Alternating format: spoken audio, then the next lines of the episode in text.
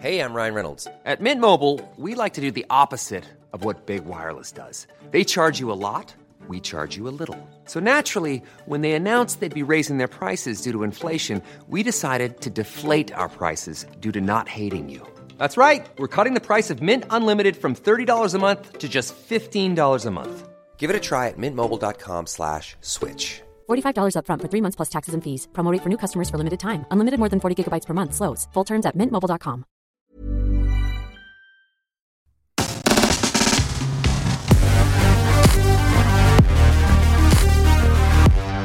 Et dans le chat, on demande. Ah oui, bah voilà, ça, c'est là où sera Thibaut potentiellement. Euh, le chat demandait est-ce que sur la place, il y aura la place pour Thibaut vu sa largeur d'épaule On va faire, on va faire en sorte. Ne vous inquiétez pas, on va faire la, la logistique.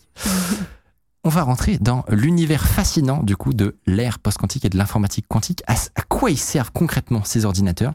Quelles prouesses vont être possibles? Mais aussi, on sait que l'informatique quantique va avoir des graves conséquences sur nos systèmes de sécurité, le chiffrement de nos banques, de WhatsApp, peut-être même des valises nucléaires des présidents, qui sait? Euh, On va pouvoir éclaircir tout ça justement euh, avec notre expert en informatique quantique, Vivien. Merci d'être là. C'est un plaisir.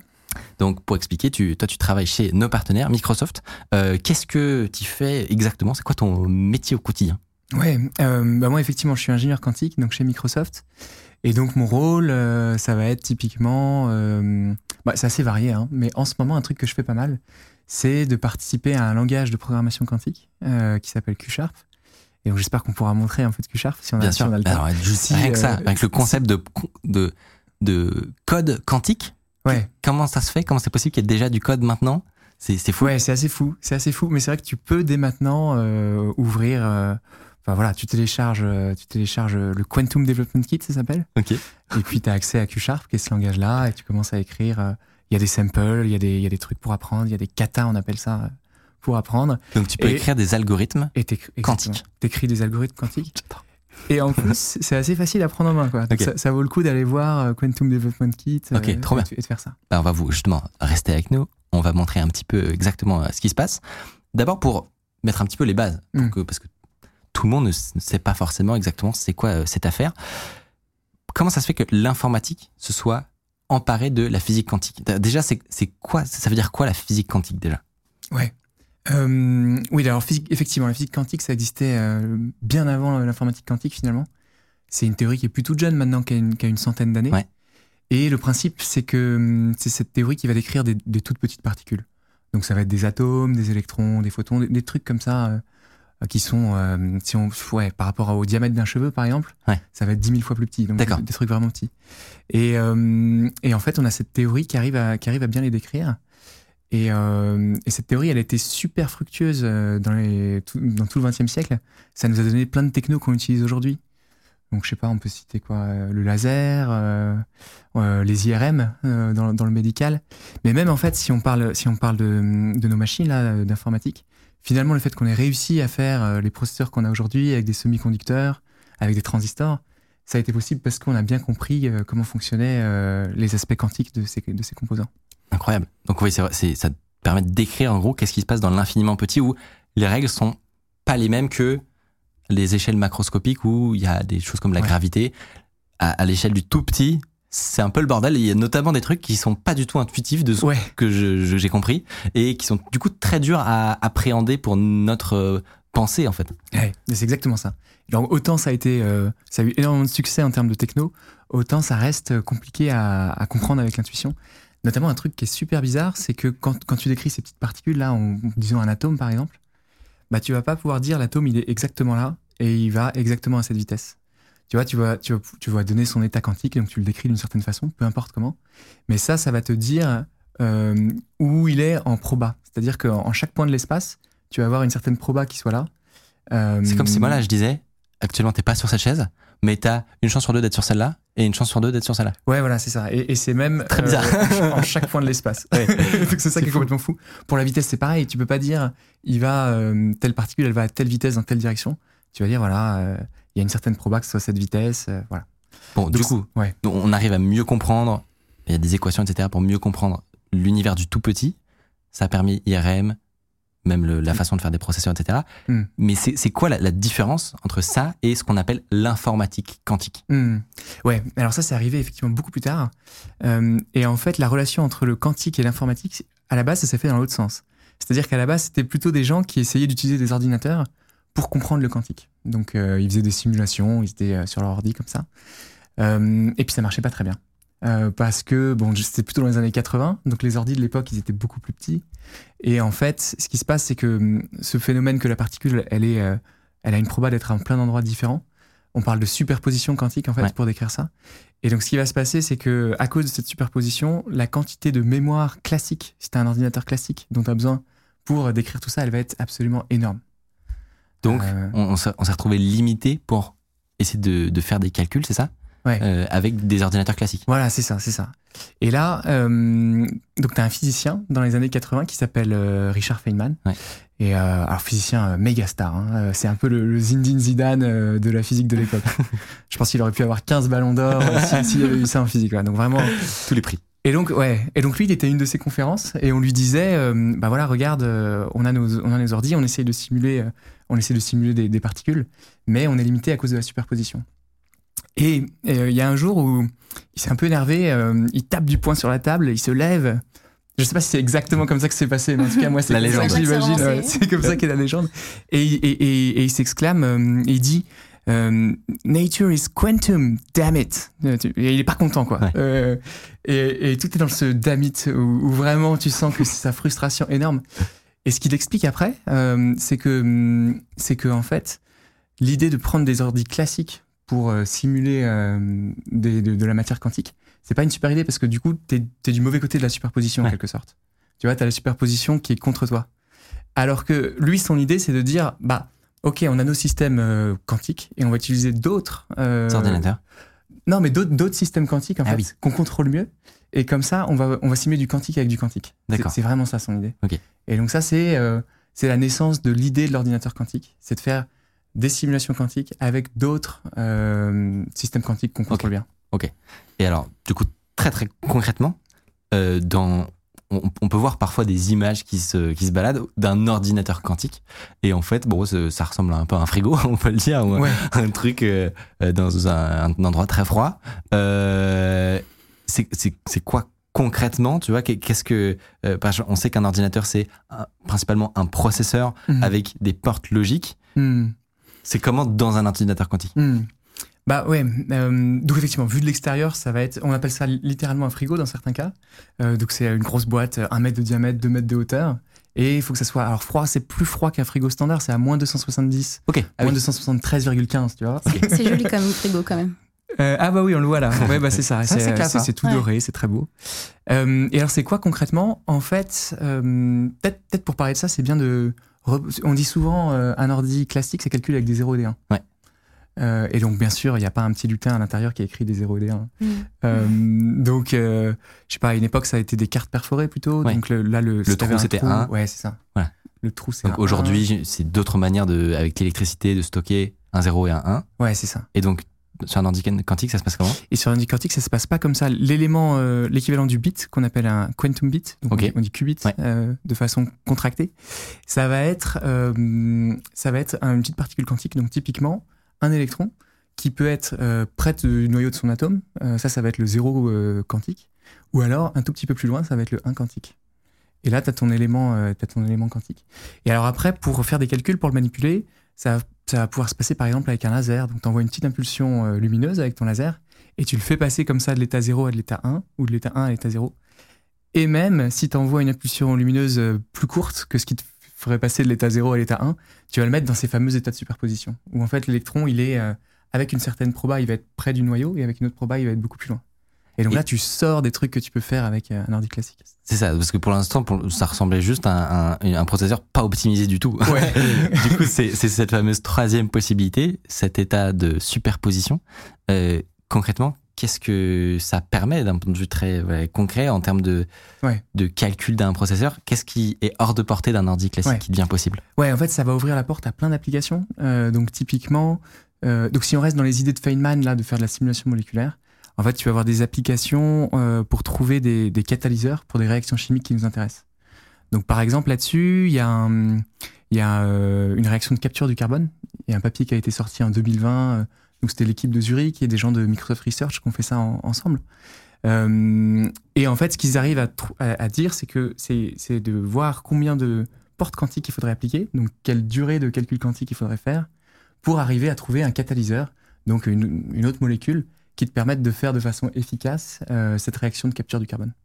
Donc en entrée, tu as du CO2 et puis euh, tu arrives à le faire réagir et en sortie, tu as, du méthane. Euh, donc tu es content, tu as réussi à capter du carbone comme ça. Donc, je, je sais qu'il y a la- notamment la, la notion de- du nombre de qubits qu'on a à disposition. Euh, et parfois, on voit dans les gros titres, euh, on a réussi à faire un ordi avec tant de qubits. Ouais. Euh, ça veut, concrètement, ça veut dire quoi Et pourquoi on en veut plus? Euh, oui, donc le qubit, bah, c'est vraiment l'équivalent du, du bit classique. Donc euh, typiquement dans un laptop normal, tu vas avoir quelques gigas de mémoire. Ouais. Et là, effectivement, les, les meilleures, euh, les meilleures machines, parce que bon, il existe des ordinateurs quantiques aujourd'hui, c'est Ouais, ça, la- c'est déjà la- la ça news de ouf, ouais. Mais euh, les meilleures machines, elles vont avoir de l'ordre de 100 qubits, euh, parfois un peu plus, parfois un peu moins, mais c'est l'ordre de grandeur, quoi, une centaine. Et donc, euh, si on veut être, euh, si on veut arriver à faire ces applications là, typiquement euh, trouver le catalyseur pour la capture du carbone, il va falloir, euh, il va falloir beaucoup plus que ça. Ok. Genre combien? Bah, typiquement euh, 1000, 2000, mais surtout, il faudrait, il faudrait de l'ordre de 1000, mais des qubits quasi parfaits, donc ils font très très peu d'erreurs. Donc ça, c'est un truc dont on n'a pas trop parlé encore. Les, les qubits d'aujourd'hui, les, les ordi quantiques d'aujourd'hui, euh, ils peuvent faire euh, quelques calculs, mais au bout d'une dizaine, une centaine d'opérations, en général, il va y avoir une erreur. Alors que là, il faudrait plutôt faire euh, euh, 1000 milliards d'opérations pour, euh, pour trouver ce catalyseur pour ces, pour ces applications. Et ce qui se rapproche de ce qui se rapprochait de nos ordi actuels qui en font très peu.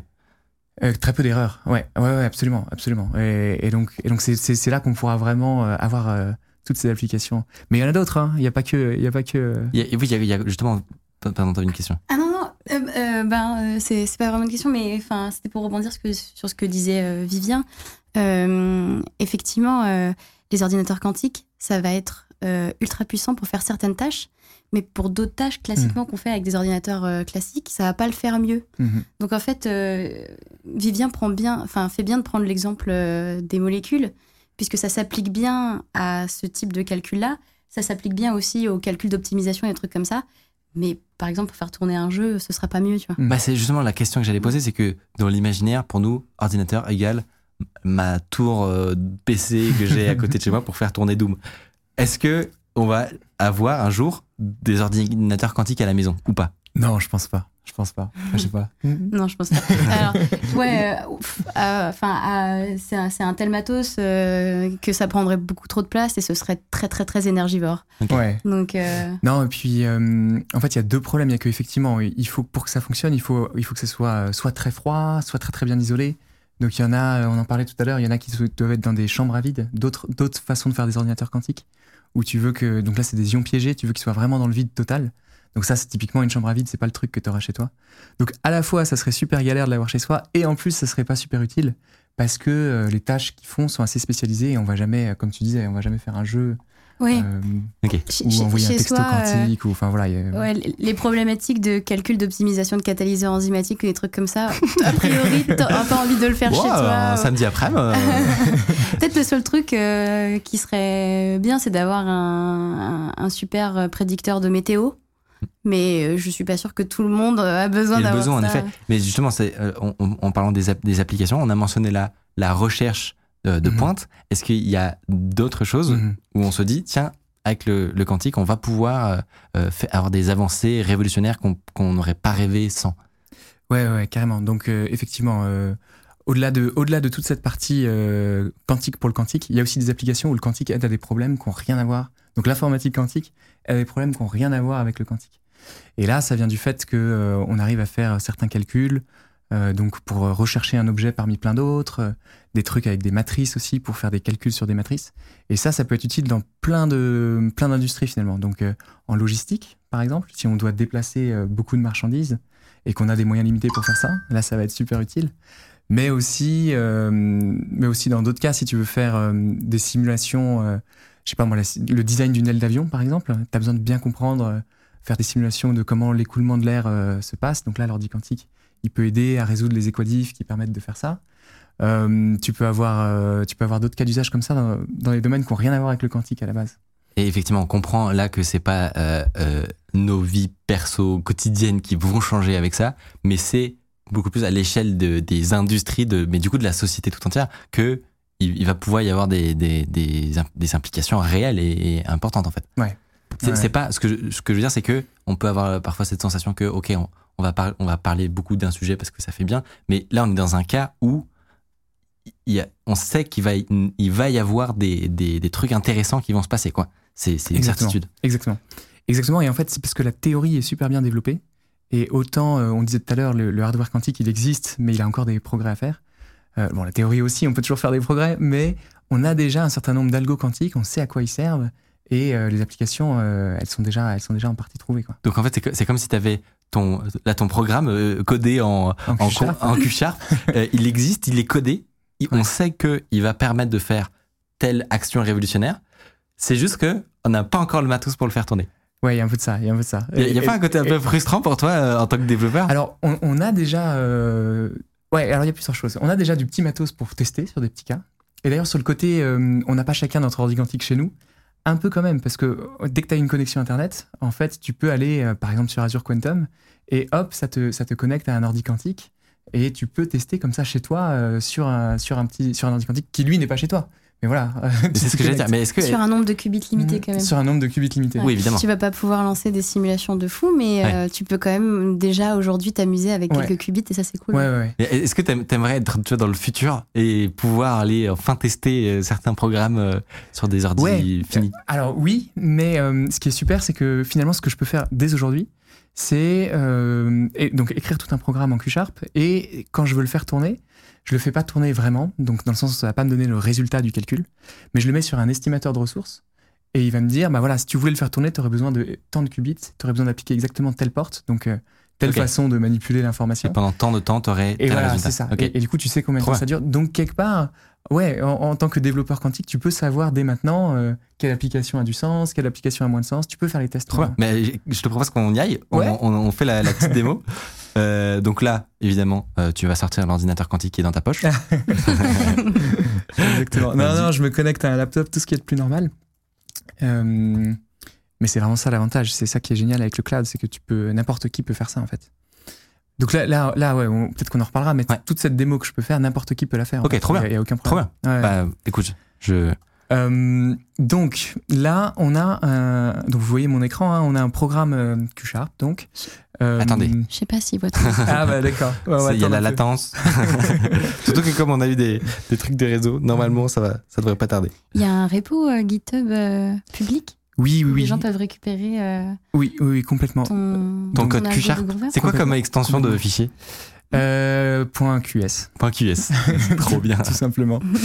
Euh, ouais, ouais, il y a un repo. Donc euh, là, en plus, c'est un sample que j'ai pris sur Microsoft.quantum. Ouais, Je l'ai un tout petit peu changé, mais à peine. Donc euh, vraiment, c'est un truc, euh, les gens peuvent aller. euh, c'est sur GitHub, effectivement. Ouais. Alors, on va, on va bientôt euh, avoir le. Évidemment, on a un problème de NDI. c'est comme ça passe par le réseau. C'est ça que c'est là où on est des génies, c'est que tout. tout on a le petit debug en live. C'est Thiel qui parfois est chroniqueur, donc euh, de toute façon ça lui change pas d'habitude. hein. Oui. C'est juste que c'est là en termes de, de Il a mood, réussi je à trouver. On dit coucou à Thiel dans le chat. Bonjour Thiel. Salut. rigole bien. Il me disait normalement j'ai rien à faire pendant le live parce que s'il se passe pas de problème normalement euh, tout oui, va bien. bah voilà, comme d'habitude. Et là euh, voilà. je le vois essouffler donc. euh, Ah, c'est pas un ordi qui t'appartient? C'est la, Si, si. c'est la Ah, fameuse. non, c'est la loi de. Moore. Oui, donc du coup, on n'a pas, Non, c'est pas celle-là. Si. Non, ça, quelque chose doit aller mal, processeurs, ça ça. ira mal, c'est ça? Ouais, C'est la, c'est de la non Murphy. Merci. Moore, c'est les processeurs qui se divisent par deux. Ouais. Qui est fini d'ailleurs, ça, non? Ouais, de ça Moore, ça- commence ça- à stagner un peu, Ouais. Euh, J'ai l'impression, ouais. Ouais. Et du coup, est-ce que c'est de ce que je comprenais justement en plus, ce qui est fou, c'est que je j'ai pas fait exprès, mais c'est un- totalement un rapport avec, avec nos discussions puisque c'est du fait que les transistors se deviennent tellement près que justement on commence à rentrer dans des Petit. dans des erreurs qui viennent de des de l'infiniment petit, de la physique de, des Ouais, particules. c'est ça. Ouais, donc effectivement, en loi de Moore, euh, on a deux fois plus de puissance de calcul, je crois que c'est tous les 18 mois ou Mhm. quelque chose comme ça. Et Ce qui s'est vérifié pendant très longtemps. Voilà, les processeurs étaient deux fois plus puissants ou deux fois moins chers. Voilà, et aussi deux fois plus petit. Ouais. Euh, et en fait, là, effectivement, on arrive euh, à oui, l'échelle ça. atomique, euh, Ouais. nanomètre. Je crois qu'on peut. euh, Il y a des trucs qui sont gravés à, à, à 2 nanomètres ou 4, je sais plus exactement les chiffres, Ouais, c'est mais incroyable. c'est quelques nanomètres en tout cas. Ouais. Et, euh, et là, effectivement, à cette échelle, tu commences à avoir de plus en plus d'effets quantiques. Et donc, c'est un peu la barrière. Et c'est une des explications euh, du fait que la loi de Moore, ça, ça, ça commence à, à ralentir, À limite, s'arrêter. mais qu'il l'avait pas anticipé à l'époque, au moment où il a, où il a dit. Il s'était Ouais, peut-être pas dit qu'on irait jusque-là. Mais oui, c'est ça. ça se trouve, c'est peut-être ça. On est allé beaucoup trop 2 loin. nanomètres pour 2023. ça, mais c'est peut-être le, c'est peut-être le, le, le, enfin, comment dire, le, le record. Je pense ça m'étonnerait que ce soit sur le marché. Y a des, oh, C'est bon. let's go! Trop bien. Nice. Super. Donc, euh, on reprend. L'idée, c'est qu'on fasse une petite démonstration. où Là, tu as actuellement du code .qs, qui est la meilleure extension au monde. Donc, Quantum euh, Sharp. Q-Sharp, ouais, Voilà, absolument. Q-Sharp. Salut Si vous appréciez Underscore, vous pouvez nous aider de ouf en mettant 5 étoiles sur Apple Podcast, en mettant une idée d'invité que vous aimeriez qu'on reçoive. Ça permet de faire euh, remonter Underscore. Voilà. Telle une fusée. Donc ça, c'est du code euh, quantique? Oui, mais alors en, en fait, ouais, c'est ça. C'est du, c'est du code euh, pour euh, qui doit être, qui peut être exécuté sur du hardware quantique en fait. Mais c'est ça qui est marrant, c'est que finalement quand on regarde là, ça ressemble tout à fait à Ah, n'importe quel totalement, autre code. en effet. Donc euh, on n'est pas dépaysé en fait. oui, c'est vrai. Euh, donc si tu regardes là, tu as une fonction effectivement, elle va prendre euh, bah voilà une variable en argument. Le type c'est un entier, donc ça c'est un type qu'on va retrouver en plus dans, dans des langages de programmation classique. Donc Ouais. rien de Totalement. rien de super dépaysant là. Alors, qu'est-ce que ça fait, ce truc? Ouais. Je vois des angles. Effectivement. Euh, alors, peut- peut-être juste pour dire, euh, donc il y, y a des aspects que tu retrouves dans n'importe quel langage classique, mais tu as quand même des types là quand tu vois euh, qubit crochet. Donc ça, En c'est un- effet. c'est un tableau de qubits. Là, tu commences à te dire bon. J'ai jamais euh, utilisé ça, moi. Ça pour le coup, c'est un, ça, c'est pour le coup, c'est un langage quantique. Ouais. Alors, qu'est-ce que ça fait? Donc là, c'est un, c'est un programme qui implémente l'algo quantique de Grover. D'accord. Et ça, je suis content d'en parler parce que c'est un. Il y y a deux algos quantiques qui sont super connus. Il y a l'algo de Shor et il y a l'algo de Grover. Donc c'est sans doute le deuxième algo quantique euh, le plus connu. Et lui, ce qu'il fait, c'est qu'il est capable de retrouver un élément parmi plein plein d'éléments, un très grand nombre d'éléments. Ouais. Donc, il recherche dans une liste, en gros, non? C'est ça, c'est ça. Mais une liste qui serait pas triée, une liste qui aurait aucune structure. Oui, d'accord. Moi, j'aime bien. Il y a une image que j'aime bien pour parler de ça. C'est euh, Où est Charlie? Trouver Charlie. Je sais pas si vous voyez Ouais, le, le livre pour Ouais. gamins là. Donc, tu as, cette double page. Tu as plein de personnages dessus. Tu as peut-être 10 000, disons. Et tu en as un, c'est Charlie. Et tu sais très bien à quoi il ressemble, Charlie. Il a des, il a des bandes blanches, des bandes blanches, il a des bandes rouges. Ouais. Voilà, si tu le vois, tu vas le trouver. Mais comment tu fais pour le chercher? En fait, euh, bah, tu regardes le premier personnage. Tu dis, Hum, c'est pas Charlie. Tu regardes le deuxième, et ainsi de C'est suite. ça. Alors, juste du coup, c'est Ouais. un, c'est un H pour savoir, c'est ça? En gros, tu, vas comparer des. Non, bah alors, alors là c'est pour euh, c'est pour expliquer comment on ferait pour Ouais. trouver Charlie sans ordi quantique en quelque sorte. Euh, où, euh, où finalement tu testes les cas un par un. Ouais. Si tu as 10 000 objets, alors oui, alors peut-être que tu vas regarder son H, mais, mais ce qui compte c'est que tu les testes un C'est par la, un. la- la mécanique. Mais eff- effectivement, ça me parle totalement, puisque c'est souvent parmi les premiers exercices que tu fais quand tu arrives à une école de code à l'université, c'est aller retrouver, retrouver un élément dans une liste, etc. Et donc, j'imagine que la manière de faire l'université est archaïque par rapport à ce que tu peux faire avec ton ordi Et voilà, quantique. c'est ça. Et donc, et, donc, euh, et donc ce qui se passe, c'est qu'avec l'approche quantique, tu vas pouvoir faire des superpositions. Donc on retrouve un peu la notion qu'on avait au début sur l'atome qui peut être qui a, qui a des probabilités d'être à différents endroits, à différents endroits. Et donc tu fais ça, et euh, ce que tu peux imaginer, c'est que tu as ta double page là, avec euh, tes 10 000 personnages, il y en a un, c'est Charlie. Et à chaque fois que tu appliques la fonction de recherche, Ouais. Euh, bah en fait, tu vas flouter un peu tous les personnages sauf Charlie, tu vois. Ouais. Alors si tu le fais juste une fois, ils sont à peine floutés, donc tu vois pas la différence. Mais si tu le fais euh, une centaine de fois, ils vont être tous archi floutés et t'en as que un, l'objet que tu cherches, l'objet que tu cherches, qui va ressortir. C'est marrant. C'est très marrant comme analogie. Mais du coup, il y a une approche très probabiliste en fait. C'est-à-dire que à la fin, tu l'algo va pas te dire ceci est Charlie. Il va te dire il y a 0,99,99999% de chances que ce soit Charlie. Ouais, c'est ça, c'est ça. Et en fait, il va vraiment le faire sortir du lot de façon probabiliste, exactement comme C'est dit. ouais. hyper intéressant. Ouais. Ok. Et du coup, euh, comme on en parlait plus tôt, et moi ça m'a aidé à comprendre, il faut quand même euh, l'expérience plusieurs fois. Si tu veux euh, avoir ça, la distribution de probabilité de chance pour qu'il soit à un certain endroit, Mhm. il faut que, euh, Bien sûr. tu vois, augmentes, que- tu, tu vérifies euh, de voilà, plus en plus ton. Tu regardes la probabilité qui est un peu partout et qui, au fur et à mesure du nombre d'expériences que tu runs, euh, augmente euh, à l'endroit où Charlie est. C'est Ouais. c'est Et comme aux tu dis. a- s'efface un peu. Le, le truc, c'est comme si, si on voyait une, une heatmap ou une, euh, un- un- un- une, une vision de, de, de la carte. Ouais. Tu aurais ce truc où tu as un point qui, sort du lot. C'est et- ça, c'est ça. T'en as un qui sort du lot. Et hyper ce- stylé. Et ce qui est vraiment intéressant, c'est que euh, typiquement, si tu as 10 000 personnes, il suffit de le faire une centaine de fois. Euh, donc tu vas, tu vas beaucoup plus vite avec cette approche euh, quantique qu'avec l'approche classique. Et ça, les 10 c'est. 000 alors, personnes. ça peut paraître Mm. anodin pour de- les gens qui nous écoutent. Le, le côté, oui, bon, bah, on savait déjà le faire avant. On savait trouver Charlie. C'est juste que maintenant, au lieu de faire 1000 itérations, eh ben, on en fait 100. Mais en fait, il y a un, un truc qui est méga intéressant et que toutes les entreprises euh, recherchent dans tous les, dans tous les projets, c'est euh, cette histoire de complexité Mhm. Mm. euh, qui fait que, ok, bon là, ça, ça paraît des, des nombres un peu ridicules, entre 1000 et 100, bon. Mais en fait, ce qui est intéressant, c'est de voir quelle est la- justement l'évolution de ce nombre-là? Parce que quand on arrive sur des échelles gigantesques d'Internet, où euh, vous, voilà, vous avez des, des centaines de data centers, vous voulez retrouver un truc au milieu, bon, c'est des, images, mais ce qui est intéressant, c'est de voir, ok, si on pousse les curseurs très très loin, c'est, c'est- cet écart entre 100 et 1000, en fait, il va devenir Immense. monumental. Et Ouais. du coup, c'est game changer quoi, pour, euh, Ouais. pour des boîtes. C'est, un peu ça C'est exactement ça. Et là, en l'occurrence, si, si on cherche un élément parmi un million maintenant, bah, l'algo quantique, il va mettre que 1000 étapes. Et en fait, c'est là, tout toujours. de suite, c'est. C'est la racine carrée en fait. Ça. Donc si tu as, n objets, c'est ça va être racine carrée de n, le nombre d'étapes qu'il faut. Donc plus tu as un ensemble avec un grand nombre d'objets, plus euh, l'avantage quantique va être Ouais. important. quoi. T'aplatis ta complexité. euh. Ouais, c'est ça. Donc c'est Ouais. c'est c'est une meilleure complexité. Donc ça c'est Ouais. vachement bien. Alors, on Donc- on, sait que c'est pas forcément des notions qui sont euh, hyper hyper évidentes, mais euh, mais en fait c'est voilà c'est c'est ce qui se c'est ce qui se trame dans les dans les équipes techniques Ouais. Euh, et euh, et en fait ça intéresse beaucoup euh, beaucoup euh, beaucoup tous les développeurs évidemment. Et, et alors là, euh, donc on a une version euh, un peu un peu particulière de, de cet objet marqué, de ce cet objet que j'ai appelé Charlie là tout à l'heure. En fait, là ce qui va se passer, c'est que on, va utiliser donc comme je disais un, tableau de qubits ici. Donc disons qu'on en prend peut-être que si, si on veut plus de 10 000 personnages en tout, on peut on peut prendre 14 qubits par exemple. Pour, pourquoi 14 Parce que finalement le nombre euh, de résultats possibles, c'est deux puissances le nombre de qubits que tu as. Ok. Parce que chaque Ah oui. qubit, quand tu le mesures, c'est que c'est comme en classique. euh, il peut prendre que deux valeurs, soit Mm. 0, soit 1 quand tu le mesures. Et donc, euh, si tu en as 14, bah, 2 puissance 14, ça fait, euh, Ah oui, ça fait plus que 10 000 et du coup, euh, du coup, tu y es.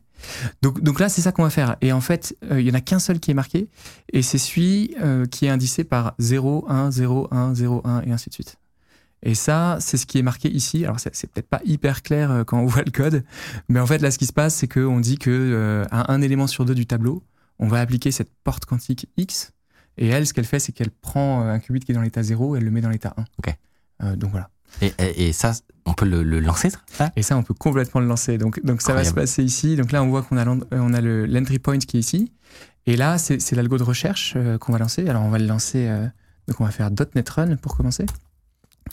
Et donc, ce qu'il faut se dire, c'est que cet algo de recherche, il n'a pas l'info Est-ce que de... tu peux agrandir le terminal un petit peu en bas comme ça on voit, ça Ouais. va passer au-dessus. Ouais, ouais, Voilà, ouais, parfait. Euh, en, fait, en fait, cet algo de recherche là, il n'a pas l'info de quel est le bon état et il va, il va devoir le retrouver en faisant un certain nombre d'itérations.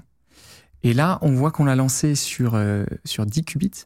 Donc en seulement 24 itérations, il a pu trouver, euh, il a pu trouver le bon état. Attends, attends, donc là ton code il vient de tourner sur Alors, un, ouais. ordi, un ordi quantique. Alors là, ça n'a pas vraiment tourné sur un ordi quantique. Euh, Ça a tourné- simulé, ça- ouais, c'est ça. Là, ça a tourné sur un simulateur en local sur ma machine. Euh, donc là, on, on y va. on- mais on va faire ça. On va faire ça. mais on Trop y va tranquillement. ouais. Euh, mais donc, euh, voilà, donc, donc si je lance sur 14 qubits, comme je disais tout à l'heure, bah là, pour le coup, euh, ça, va, ça va effectivement avoir un nombre de possibilités qui est plutôt 16 000, euh, quelque chose. Et voilà, en une centaine d'étapes, on retrouve à nouveau euh, le bon état, le 0, 1, 0, 1, 0. Mm. Alors, est-ce qu'on est qu'on le lance maintenant euh, On y va. sur On Azure go. Quantum Carrément.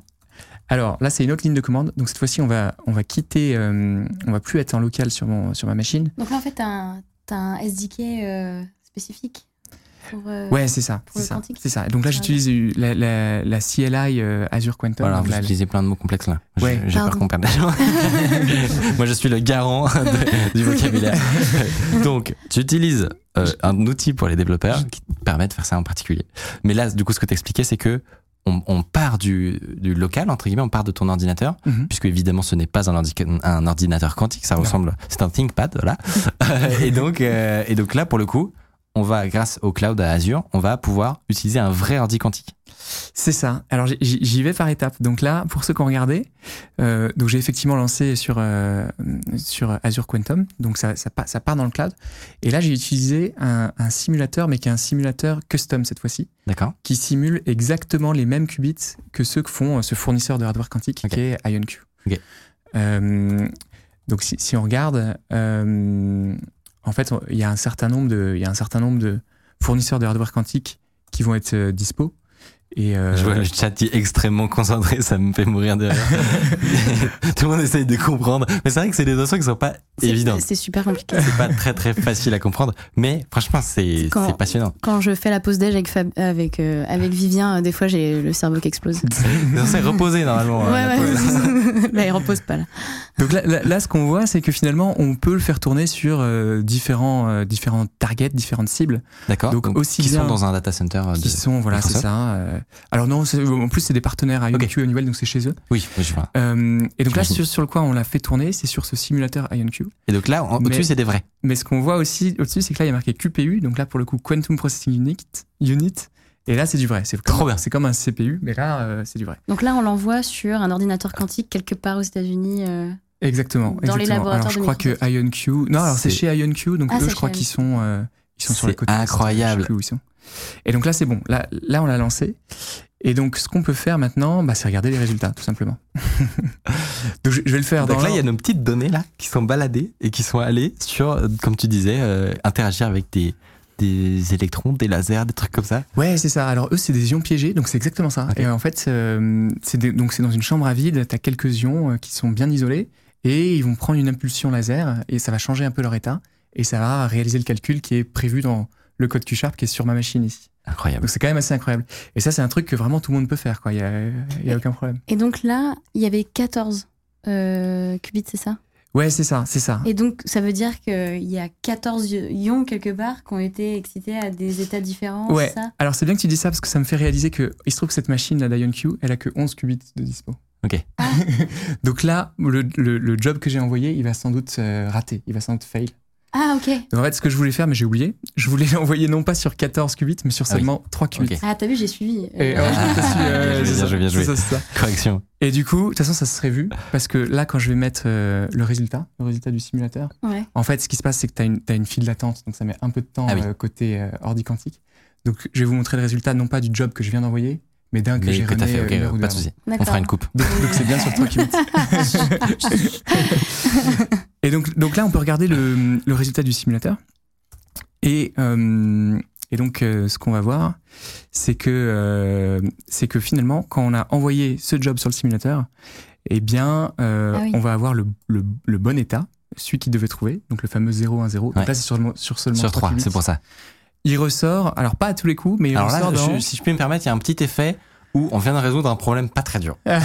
J'imagine c'est- c'est normal. C'est pour l'instant, bon, c'est- c'est on est on est entre guillemets réduit à ça, c'est que on fait on fait on fait des tests quoi. Mais là, on a trouvé 0 1 0 dans une liste de 10. C'est sûr, c'est sûr. Non, c'est c'est une preuve de concept. Mais, mais l'idée, c'est de se dire que si c'était sur un, un nombre Voilà. de possibilités absolument Exactement. énormes, on trouverait quand même en un temps bien plus court que ce qu'on peut Totalement. faire euh, en classique. Mais oui, oui, non, je suis d'accord. Finalement, il n'y a que 8 Et- éléments. Et donc là, c'est ce qu'on te disait en fait. euh, L'expérience a été renée plusieurs fois et là, on voit les probabilités de chance pour que. Enfin, les, C'est ça. les- les- en fait, c'est les probas qu'on a mesurés au moment où on a collapse le résultat. C'est ça. Au moment où tu fais la mesure, tu as différentes probas et on voit que le bon résultat, il sort que dans 95% des cas à peu près. Ouais. Et donc, tu as autre chose. un taux d'erreur qui est euh, encore assez important. euh, 0,8% des cas à peu près euh, pour les autres. Mais c'est pas très grave parce que nous, ce qu'on veut, c'est trouver cet élément. Donc, si on le trouve pas du premier coup, on recommence. Et, Et vu qu'on a le bon dans augmente, 95% des cas, assez vite, on est sûr d'avoir le bon. Ouais, ouais. Très stylé, très Donc, très cool. C'est pas un problème. On, on peut regarder, donc ça c'était le résultat du simulateur, donc euh, on peut regarder aussi le, le résultat du vrai calcul. Euh, donc QPU output. Euh, et là on va, voir, euh, on va voir le résultat du vrai calcul. Et donc ce qu'on voit c'est que c'est un peu moins bien. Dans Ah ouais, il galère le, le qubit. Dans le sens où on trouve quand même euh, le bon résultat dans 44% des cas Ouais. là, mais euh, on trouve les autres un peu plus. Mais donc- ouais. Je comprends pas du coup pourquoi. euh, pour- C'est dit là, on regarde le vrai résultat et du coup, pourquoi il est moins bien enfin, Ben, parce que c'est le résultat qui a été envoyé, enfin qui a été effectué par un vrai ordinateur quantique, qui pour l'instant a des taux, un taux d'erreur assez Ah, parce que tu veux dire celui d'avant, simulé. c'est simulé. C'est simulé. Pardon, excuse-moi. d'accord. Ouais, non, c'est ça, c'est ça. Et donc là, ça veut dire qu'on va devoir faire pas mal d'itérations pour euh, corriger un maximum euh, les C'est ça, et en fait, on, on voit ce qu'on disait tout à l'heure, que le hardware quantique, il fait encore un peu des erreurs, mais qu'on peut déjà euh, commencer On à peut utiliser. commencer à tenter. Ok. Et alors, question, euh, merci beaucoup déjà pour, euh, pour cette démo, c'est trop cool. En vrai, ça va, ça m'a donné envie d'aller essayer. Euh, on peut, on- le, le chat peut aller essayer s'il veut. Le chat peut complètement aller essayer. En plus, ce qui est génial, c'est que c'est gratuit parce qu'il y a. Donc, si, si- si tu fais ton compte Azure et tu déclares le, le service Azure Quantum, et en fait, par fournisseur de hardware, tu as 500 dollars de gratuit. Ok, trop bien. Et 500 dollars, c'est très très large. Ouais, tu, peux, évidemment. tu peux largement faire tous ces tests. Donc, donc tout le monde peut faire ça. ouais. Alors justement, on a parlé du fait que là, on a, c'est, c'est un POC. Maintenant, en termes de timeline, parce que je meurs d'envie, évidemment. Maintenant, tu nous as hypé tous. On meurt d'envie de voir des trucs impressionnants euh, qui, euh, cette fameuse suprématie quantique où on va arriver à- faire des trucs qui n'étaient pas possibles avant. Euh, tu te dirais que euh, il y a combien de temps avant de, de voir des trucs Hmm. vraiment impressionnants Bah, c'est- dur à dire, mais mais euh, c'est il y a beaucoup de gens qui tentent des estimations. Et parfois on entend 5 ans, parfois on entend 10 ans, parfois on entend un peu plus. En fait, c'est dur à dire. Ce qui est sûr, c'est qu'il se passe un truc en ce moment, dans le sens où il y a beaucoup, beaucoup plus de gens qui s'intéressent au domaine. Il y a énormément d'investissements publics, des investissements privés. Et donc, c'est un domaine qui est, en, qui est en plein boom en ce moment. Moi, ce que je pense, c'est que euh, ce, qui, nous manque là, c'est la correction d'erreurs, on appelle ça. Donc, on a vu là, euh, en fait, on a encore du, hardware quantique qui fait des erreurs. Mais la bonne nouvelle, c'est que si, si on arrive en dessous d'un certain niveau, euh, s'ils s'ils font pas plus qu'une erreur toutes les 1000 ou 10 000 opérations, il y a des méthodes pour faire à partir de beaucoup de mémoire quantique, un peu moins de mémoire quantique, mais de bien meilleure qualité. Et donc là, on va pouvoir avoir les, les cas d'usage dont on parlait avant, où il faut faire typiquement euh, 1000 milliards d'opérations. Et donc je pense que quand le hardware quantique sera à ce niveau, ce qui, euh, on l'espère, va arriver le plus vite possible, Ouais. euh, il va y avoir vraiment un, un gap le jour où on arrivera à mettre en place cette correction. Un peu 10 ans, 10 Au ans. doigt mouillé, 10 Ouais. ans Ça te paraît raisonnable? Ouais, ouais, ouais, je pense. je pense. Allez. C'est- Ah, Mm, on a, En vrai, c'est, c'est, pas si loin, franchement. Ouais. C'est ça qui est cool, c'est que c'est, c'est pas parmi ces technologies qu'on verra pas de notre vivant, quoi. C'est, ça, on va le voir, On quoi. le verra de notre vivant, tu Ouais, penses non, ouais, je pense. Ouais. Ouais. Je Trop pense. bien. Ça me C'est paraît assez probable. Ouais. Trop bien. hypé de ouf. Euh, on, on va justement euh, euh, passer au, au- au gros sujet qu'il y a, c'est l'aspect de sécurité, les conséquences que ça pourrait avoir et, et à quel point ça pourrait un peu déstabiliser la manière dont euh, marche l'informatique et Internet aujourd'hui. Euh, concrètement, j'ai déjà entendu le fait que l'informatique quantique pourrait casser le chiffrement d'Internet aujourd'hui, des banques, de nos, nos applications sécurisées, etc. Est-ce que c'est vrai ou pas? Alors, euh, euh, il y a une partie du- de la façon dont on fait de la cryptographie aujourd'hui, la cryptographie à clé publique, Ouais. euh, qui effectivement est mise en danger par l'ordinateur quantique. Et qui est partout, pour que tout le monde comprenne, vraiment l'aspect symétrique. C'est dès qu'on a des interactions, euh, voilà, WhatsApp par exemple, ça utilise de- du chiffrement asymétrique, on est bien d'accord. Oui, oui, oui. En fait, effectivement, dès, que tu fais une signature numérique ou dès que tu as un échange de clés au début, ça va utiliser ce, chiffrement à clé publique et donc, euh, et donc ça, pose problème pour ça. D'où ça vient ça En fait, c'est parce que euh, les ordinateurs quantiques sont capables de factoriser des très grands nombres. Et ça peut paraître. Donc, factoriser, ça veut dire, euh, par exemple, Tiffany, si je te dis euh, 21, Oui, t'en fais cette- 3 fois 7, voilà. Donc là, euh, Tiffany, elle a factorisé 21, donc tu es un peu un ordinateur quantique. Mais ce qui se passe, c'est qu'un ordi quantique, il peut le faire sur un nombre bien plus grand. Euh, donc là, si, si on prend 21 et qu'on devait l'écrire en binaire, donc 21, c'est 16 plus 4 plus 1. Ouais. Mm. Donc en binaire, ça va s'écrire 1, 0, 1, 0, 1. Mm. Euh, donc ça s'écrit sur 5 bits finalement. Donc ça, c'est facile même pour un ordinateur classique, il n'y a pas de problème. Mais euh, la, la cryptographie à, à clé publique, enfin certaines implémentations, ça fonctionne parce que c'est difficile de factoriser un très grand nombre qui va s'écrire typiquement sur euh, 2048 bits Ouais. ou euh, c'est ces sortes de grandeur là quoi. C'est ça l'élément clé, c'est que ça, ça peut paraître anodin, euh, juste le fait de retrouver les nombres d'une de factorisation d'un très très très très gros nombre. Sauf qu'en fait, on ne réalise pas, parce que quand on ne travaille pas dans, dans ce métier-là, mais c'est le fondement même de, des chiffrements asymétriques, RSA et compagnie. Mm. Euh, et donc, ce, ce que vient de faire euh, Tiffany de tête, euh, un ordinateur quantique va pouvoir le faire plus vite que qu'on pouvait avant, c'est ça? Oui, sur c'est des ça. très grands nombres. Mm, c'est ça, c'est ça. Et en fait, le, le truc, c'est que euh, c'est plus vite, mais c'est aussi que le temps de calcul avec un ordi quantique il, il augmente assez lentement avec le nombre de bits qu'il faut pour écrire la clé. Ouais, c'est ce dont on parlait, c'est cette complexité Ouais. est réduite. Ouais, c'est ça. Donc, donc quelque part, ça servira à rien de prendre des clés juste plus longues. Avec cette façon de faire, l'ordi quantique, il va mettre un petit peu plus de temps, mais il va finir par y arriver. Quoi. Ce qui est insane. Parce que Mm. au- aujourd'hui, on, euh, on le disait, c'est vraiment partout. Tout, enfin, tout Internet quasiment marche avec cette technologie de chiffrement-là. Et donc, on a tous en tête que, OK, ben, voilà, si on utilise euh, de, euh, des clés euh, RSA avec, je sais pas, 1024 bits, 2048, les temps de calcul pour, pour casser ça, c'était, je sais pas, des milliards d'années. Donc, Mhm. tout le monde, tout Internet est basé là-dessus. Et tout le monde est serein à propos de ça. Mhm. Là, ce, ce, ce- fait-là que un jour l'informatique quantique pourrait complètement mettre ça à plat, c'est un peu terrifiant, non?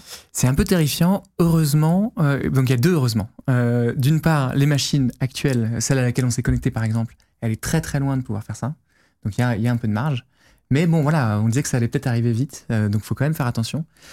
Un autre, heureusement, c'est que l'algorithme qui permet de factoriser, l'algorithme quantique qui permet de factoriser, en fait, il a été inventé il y a longtemps. Il a été inventé en 94. Et donc, depuis les temps, les gens ont eu le temps de réfléchir. Et donc, dans la communauté cryptographique, il y a plein de gens qui, depuis longtemps, ont commencé à se dire est-ce qu'on pourrait pas changer la façon dont on fait de la cryptographie pour trouver une façon de faire qui soit bon, résistant à des ordinateurs classiques, hein, mais aussi résistant aux ordinateurs quantiques, euh, qui soient à la fois de grande taille Donc, et. Ça a déjà et été des- théorisé, ça. ça a déjà été théorisé. Et, et donc c'est ça, euh, le, le chiffrement post-quantique, la cryptographie post-quantique. En fait, ça n'a rien de quantique. c'est juste une façon de faire euh, comme ça de la cryptographie avec les publics euh, qui n'est pas attaquée, qui n'est pas mise en danger par l'ordinateur quantique. Et ça, on sait comment faire. Donc, c'est-à-dire que pour se protéger dans l'ère post-quantique euh, du fait qu'il y aura des ordinateurs quantiques, on crée des, des nouveaux algorithmes qui, comme tu le dis, fonctionnent sur des processeurs en fait normaux, C'est ça. mais vont nous protéger. C'est ça, c'est ça. Euh, et alors, pour savoir, ça, ça existe déjà. Enfin, pourquoi c'est pas le branle-bas de combat là Tu vois, pourquoi Oui. on n'est pas tous en, en train de bah, changer là? En fait, là, on est encore dans la phase standardisation. Euh, donc, en 2016, il y a eu un appel euh, à standardisation. Donc, il y a- il y, a eu euh, une centaine de projets donc de chiffrement post-quantique qui ont été proposés. Ils ont fait des tours éliminatoires. Parce que sur un, sur un protocole de chiffrement, s'il y a le moindre doute, euh, sur un protocole de cryptographie, euh, au moindre doute, on, on arrête, on en prend un autre. quoi. Euh, et donc là, il reste que les candidats sur lesquels on a, on a, on a aucune, aucun doute. Et eux, il y en a un ou plusieurs d'entre eux qui vont être standardisés. Et à partir de ce moment-là, ça sera effectivement le branle-bas de combat pour changer euh, partout où on a besoin de cryptographie avec les publics pour mettre ces nouveaux, euh, ces nouveaux cryptosystèmes. Donc ils sont pas encore choisis là à l'heure actuelle encore? Non, on en est au troisième round et euh, ils vont bientôt annoncer euh, les standards. Depuis 2016, euh, ils ont cette conversation. C'est ça, ils, ils prennent leur temps, mais ils ont raison de prendre leur temps. Je Ouais. pense que la, la communauté cryptographique fait les choses bien ok. parce que on veut être sûr aussi que sur ces nouveaux cryptosystèmes, il n'y ait pas d'attaque par un ordinateur classique. Ça serait, ça serait, ça Oui, il, serait faut- con, il- quoi. il faudrait que ce soit résistant aux, Ouais. aux deux. Donc quoi. voilà, donc il faut que ce soit Ouais. résistant à la fois à nos machines classiques actuelles et aussi aux ordinateurs quantiques euh, qui seront sans erreur et avec beaucoup de T'as peur pour ta banque, peut-être, Tiffany? Bah, en, en vrai, oui. Enfin, on se pose la question. Bah ouais. Mais après, enfin, comme je- je j'en va parle beaucoup. changer ses clés SSH. euh, Ouais, tout, euh, tout, Tout, ce qui est tout, tout. Après, quand j'en parle beaucoup avec Vivien, euh, Hmm. euh, j'ai quand même une bonne vision de, enfin, de l'état de l'art aujourd'hui, de où on en est. D'ailleurs, c'est des conversations qui sont vraiment super cool à chaque Passionnante. Bah, je je l'ai vu Ouais. dans, le, dans le chat vraiment. C'est un sujet, vous le savez, dont on peut parler des heures. Ouais. Euh, je pense que pour, pour clore la discussion, j'ai une question finale qui a été posée énormément dans le chat. C'est est-ce qu'on pourrait devenir riche en minant avec un ordinateur quantique Alors non, désolé. Comment il a brisé le rêve de tout le Ça- monde en trois secondes. ça marche pas pour Pas de ça. bitcoin ça gratuit. marche pas pour ça. Non, parce que non, parce que euh, pour pour le minage, l'ordinateur quantique, il apporte rien. Ah, déçu, déçu. Euh, Vivien, t'es viré apparemment. C'est Gabin, Gabin qui, euh, qui comptait euh, s'en mettre plein les poches. Feels bad, man. Merci en tout cas, c'était vraiment passionnant, franchement. Euh, on, te, on te retrouve sur Twitter peut-être? Oui, oui, oui. Euh, Où est-ce qu'on peut suivre l'actu? at Vivien underscore Londe sur Twitter. On va dans le Et chat. puis je mettrai, euh, j'ai un site aussi où je fais des vidéos de vulgarisation du quantique et j'ai un blog aussi où je parle de quantique aussi. Trop bien. Et donc on, on pourra mettre ça. Voilà, on suivra euh, peut-être tes, tes découvertes euh, chez Microsoft. On te souhaite en tout cas euh, de, de, bah, de, de bien t'éclater parce que franchement, ça doit être un Bah ouais. bien cool. Ouais. Bah c'est super. Bah merci, c'était super d'être là en tout cas. Et avec grand, grand plaisir.